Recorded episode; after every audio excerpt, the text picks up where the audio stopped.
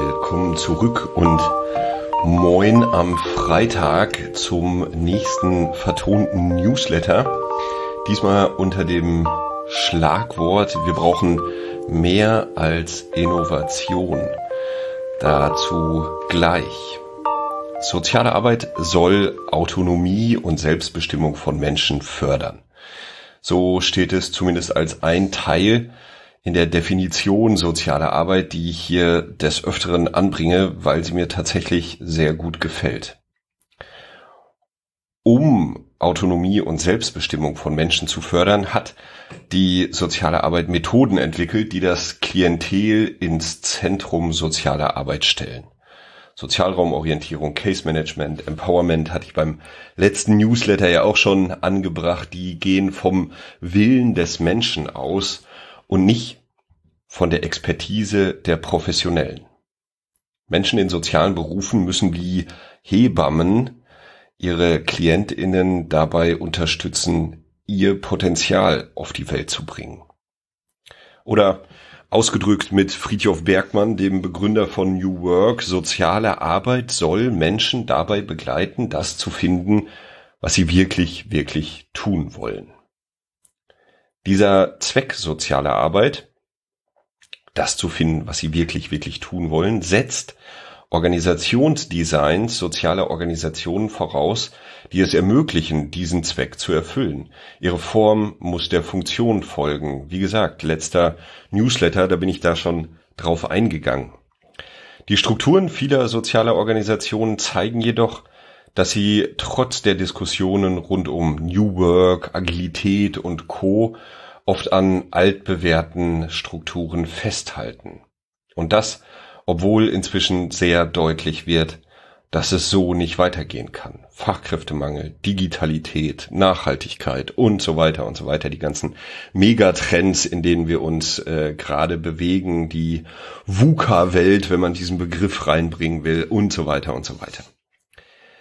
Die Verantwortung zur Gestaltung sozialer Organisationen aber allein an die Führungskräfte der Organisationen abzugeben, greift deutlich zu kurz. So stecken soziale Organisationen in der Abhängigkeit zu externen Kostenträgern.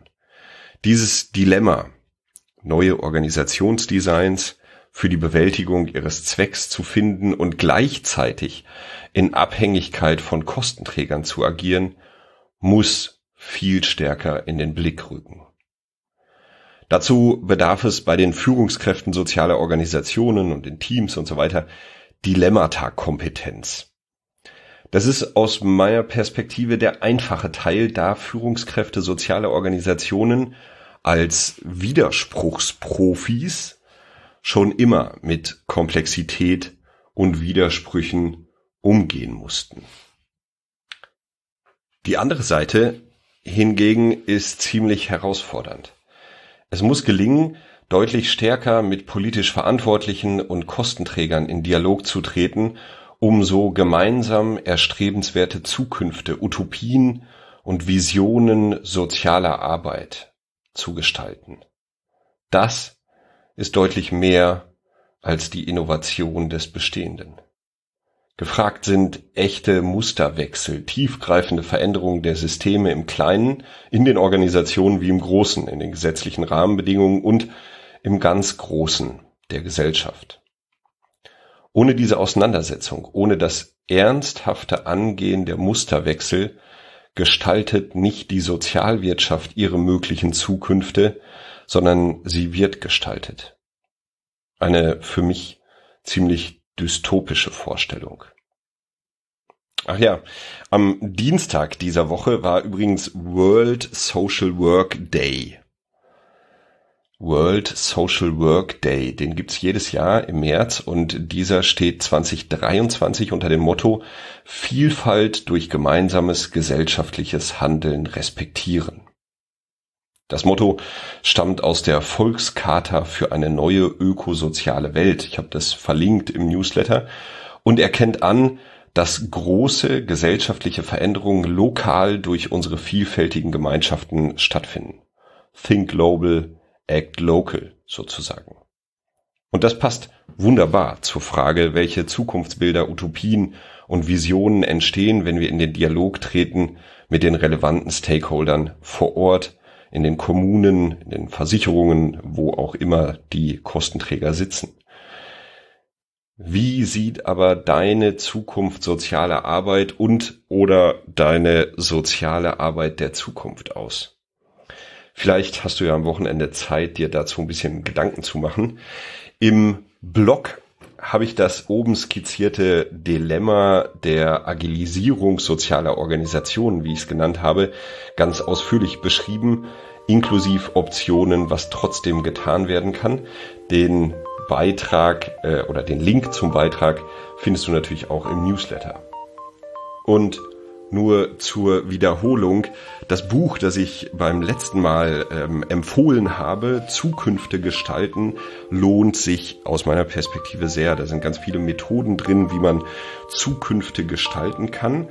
Und ähm, im Newsletter habe ich noch einen Link drin zu einem Interview mit den beiden AutorInnen, die dieses Buch geschrieben haben.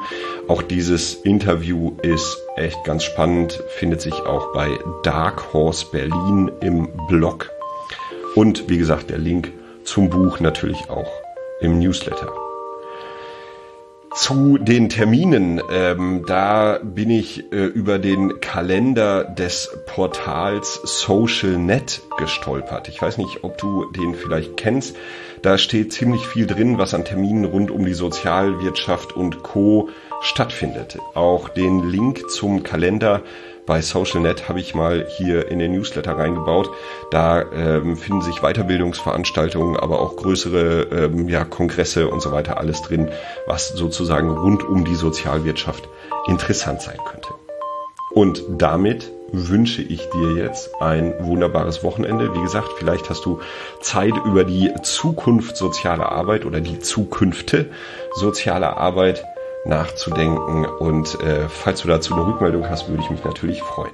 Jetzt aber viel Spaß beim Bügeln oder beim Fahrradfahren oder bei was auch immer. Bis dahin, ciao, ciao.